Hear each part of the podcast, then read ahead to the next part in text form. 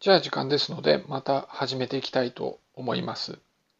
今日はですね、女性アスリートの盗撮問題について話していきたいと思います。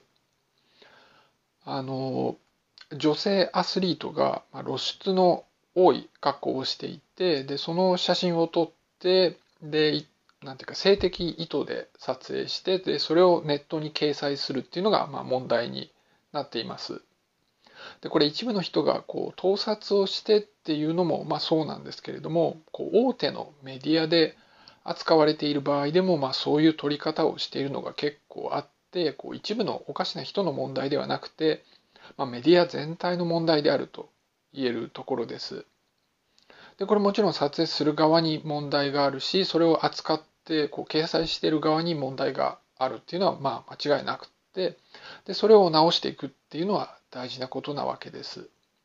で幸いなことにこのこの12年の間でまあそういう議論が始まってるし少しずつ変わっていっていると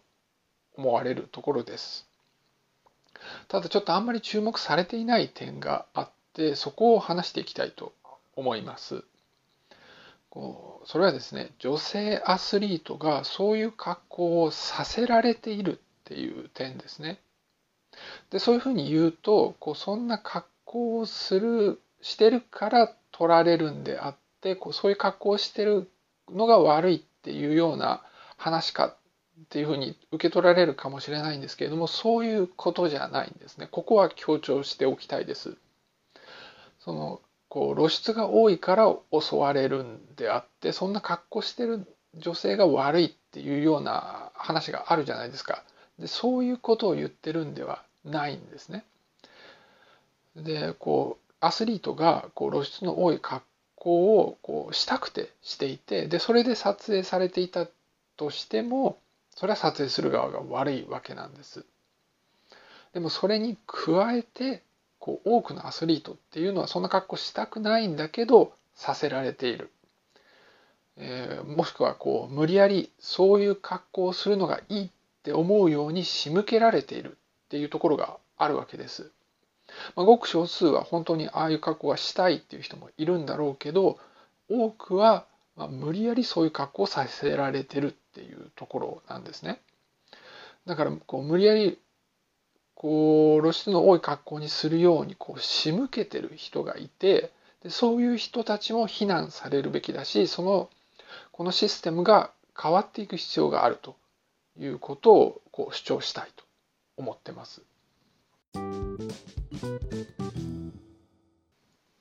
でまあ競技によって非常にこう露出の多い、えユニフォームがあってでそういう露出が多い格好をしてるのは機能性がいいからだっていうふうに説明されることがあります。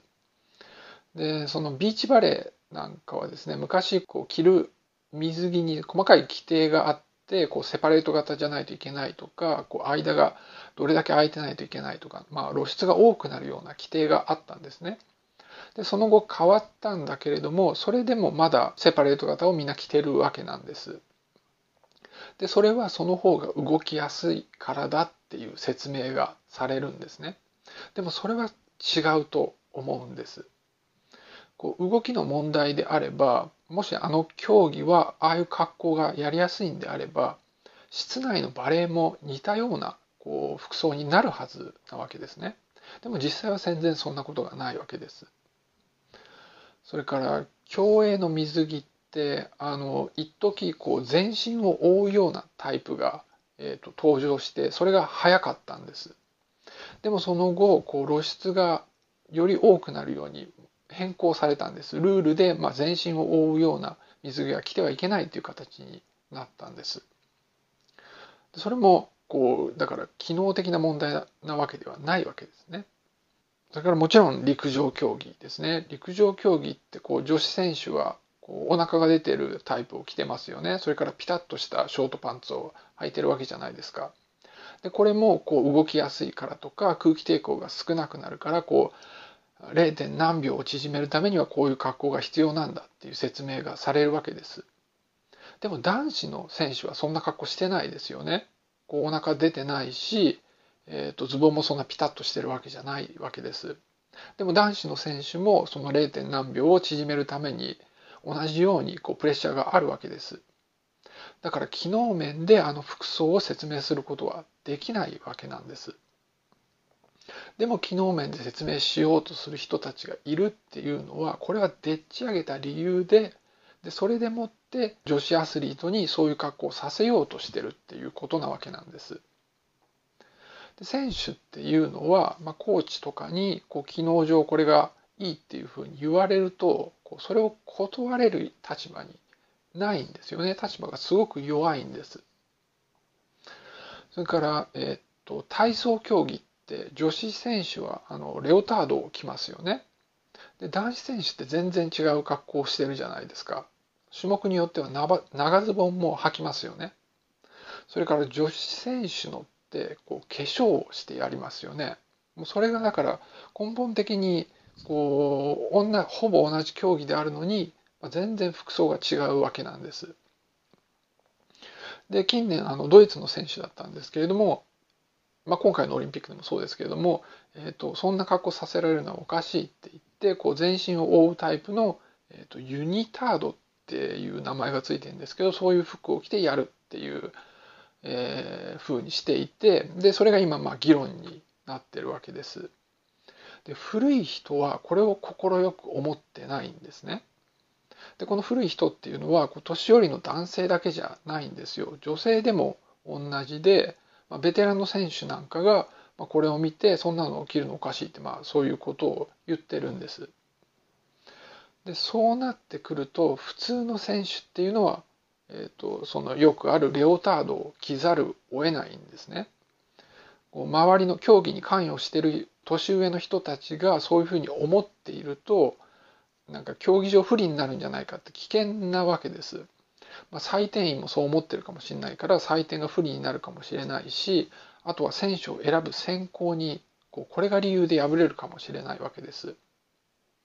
でアマチュアのトップアスリートっていうのはあらゆることを我慢して競技にかけてるわけですね。だからこれも我慢することの一つになるわけです。で本当にまあごく一部のトップであれば声を上げられるんだけどもう他の大多数の選手はまあそういうふうに声を上げることができないわけです。でそのトップのアスリートはもちろんだけど、えー、と普通のこう学生なんかのアスリートもなかなか声を上げられる上げることはできなくてできることがあるとすればやめることだけなわけです。で今こうベテランの女性の選手で快く思ってないその新しいユニタードっていうのを快く思ってない人がいるっていうことを言ったんですけれどもこれっていうのはこう自分はこれやってきたからでそれが当然だったから、まあ、次の世代もこれが当然でなければならないっていうまあ考えなわけですよね。まあ、だから自分がひどい目に遭ったから下の世代もひどい目に遭うっていうやつです。そのこう部活でこう体罰があったりいびりがあったりしてそれがこうどんどん連鎖していくとずっと,、えー、と後まで続いていくあるいはサラリーマンでこうずっとパワハラを受けてきた世代がパワハラをずっと下の世代にするって、まあ、それと同じなわけですよね。で心理学的には、まあ、こう自分が本当は嫌だったけどなんとかやったものに関してはそれは大したものではないって後になってみると感じるっていうのがあります。つまりこれはこう自分はこうひどい目にずっと会ってきた惨めな存在存在だっていうのは自分では認めづらくてこう自分のややってきたこと自分がさせられてきたことを正当化するっていうのがあるわけです。この先輩後輩の体罰とかあとはサラリーマンのパワハラっていうのは少しずつこう改善してきてますよね。これはやっぱり世の中の仕組みが少し変わってきたっていうのもあるしあとはそういうことをしちゃいけないっていうことが認識されてきてそれをやってるのが見つかればこう叩かれるようになってきたとあるいは罰を受けるようになってきたというのが、えー、大きな理由なわけです。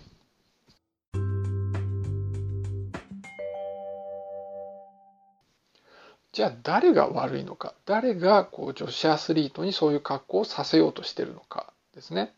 まあ、それを見たいおじさんっていうのがまあ一つです。それから、まあ、そういうおじさんなんだけど、えーと、こう性的なことを強調することで儲けたい人たちですね。そのそれぞれのスポーツ協会の人。あるいはこう IOC とかそういうこうアマチュアスポーツを束ねる人たちなわけです。で意図的ではないかもしれないけど考えの古いコーチとかベテランの選手っていうのも、まあ、共犯になるわけです。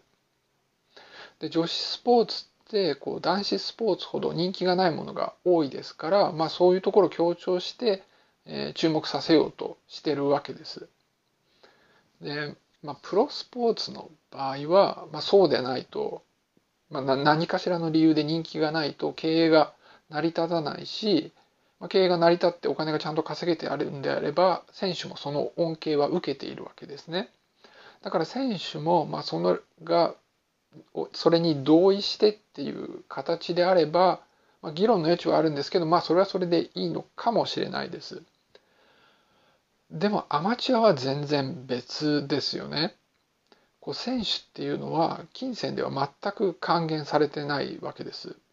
でもそれで儲けてる人がいるわけですよね。そのオリンピックオリンピック関係の人であったり、あとはメディアですよね。こうそれをこうテレビなり何なりで映すことによって彼らは儲けてるわけです。でその儲けは何の上に成り立っているかっていうとこう全く力を持ってなくて自分で何を着るかを決めることのできないアマチュア選手がそのシステムのを成り立たせてるわけです。でその人たちっていうのはこう撮影されてでそれがずっとインターネット上に残って恥ずかしい思いをしてるわけです。だから、まあ、彼女たちが商品になってるにもかかわらず何の還元もされてないというわけです。で儲けてるのは IOC であったりメディアであったりそれに付随する業界であるわけですね。でしかもこうそうすごく効率の悪い儲け方だから儲けてるやつが儲けてる金額っていうのもそのそれを、えー、商品になってる人たちが払ってる対価としてはこう小さすぎるわけです。しかもですねこう儲けさせてくれてありがとうっていう感じではなくってこう被害を受けてる、えー、犠牲になって儲けさせているのに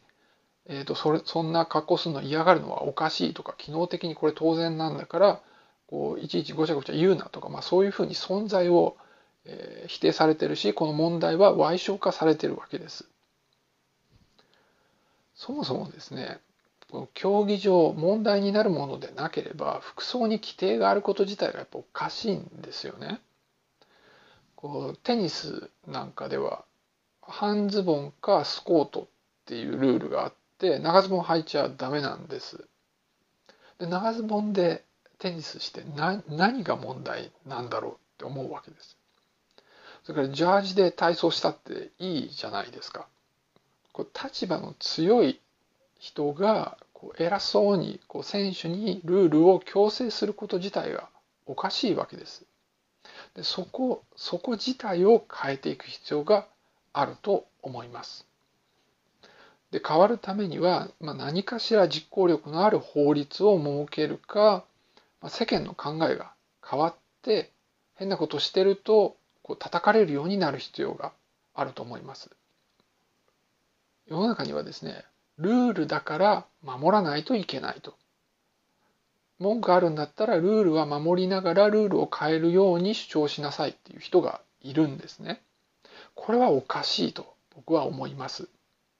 世の中にはおかしいルールっていうのがあってでそれを守らさせられるっていうのはどう考えても理不尽だというわけです。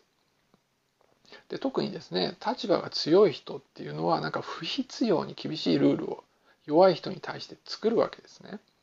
だからこう立場が強い人が弱い人に対してこう一方的に押し付けたルールっていうのはひどいルールが多いわけです。だからまずやっぱりみんなの考えが変わる必要があると思います。やっぱ自分が何を着るかなんて自分で決めることができて当たり前だと